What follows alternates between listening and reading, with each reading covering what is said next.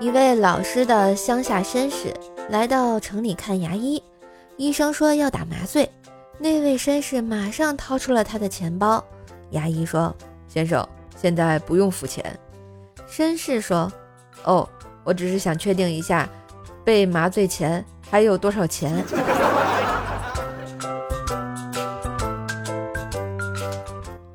我本来希望当一名运动选手，代表国家参加国际性比赛。那为什么没有实现呢？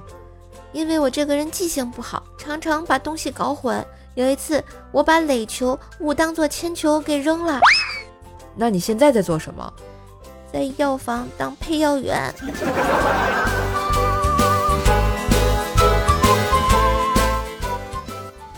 下午，公司召开员工大会，半小时后，领导说，工资低于四千的都可以先走了。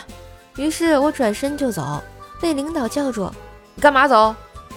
领导，我工资只有三千九啊，不是还有一百块钱的绩效吗？我早上迟到了。